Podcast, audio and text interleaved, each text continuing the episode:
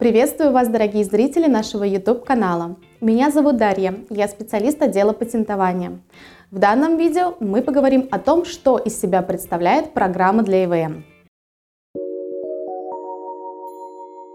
Программой для ИВМ является представленная в объективной форме совокупность данных и команд, предназначенных для функционирования электронно-вычислительных машин и других компьютерных устройств в целях получения определенного результата включая подготовительные материалы, полученные в ходе разработки программы для ИВМ и порождаемые ею аудиовизуальные отображения, функциональный интерфейс, меню, структура навигации, дизайн программы или ее отдельные элементы и так далее. Любая компьютерная программа для ИВМ представляет собой созданный на языке программирования код. Авторские права на все виды программ для ИВМ том числе на операционные системы и программные комплексы, которые могут быть выражены на любом языке и в любой форме, включая исходный текст и объектный код, охраняются так же, как и авторские права на произведение литературы. Что такое исходный текст и фрагмент кода? Исходный текст – это непосредственно само описание алгоритма и принципов работы программы на языке программирования.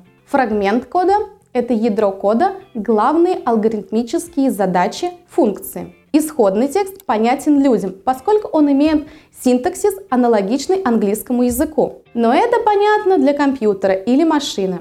Компьютеры или машины понимают двоичный язык, состоящий из нулей и единицы. Следовательно, необходимо преобразовать исходный текст в машинопонятную форму. Компилятор или ассемблер преобразует исходный текст в двоичный или машинный язык. Такой преобразованный код известен как объектный код. Тем самым исходный текст может прочитать человек или программист. Код объекта может прочитать компьютер. Кто может быть правообладателем для программы EVM? Исключительное право на компьютерную программу может принадлежать не только автору, но и любому другому лицу, которое в соответствии с законом получило статус правообладателя. Изначально правообладателем является автор программы, но им также может стать и другое лицо в зависимости от обстоятельств. Исключительное право может перейти от автора к другим лицам по договору об учреждении исключительного права, так и без договора по наследству так далее. В свидетельстве о регистрации при этом указывается как автор, авторы, так и правообладатель, правообладатели программы. Роспатент регистрирует компьютерную программу на лицо, подавшее заявку о регистрации.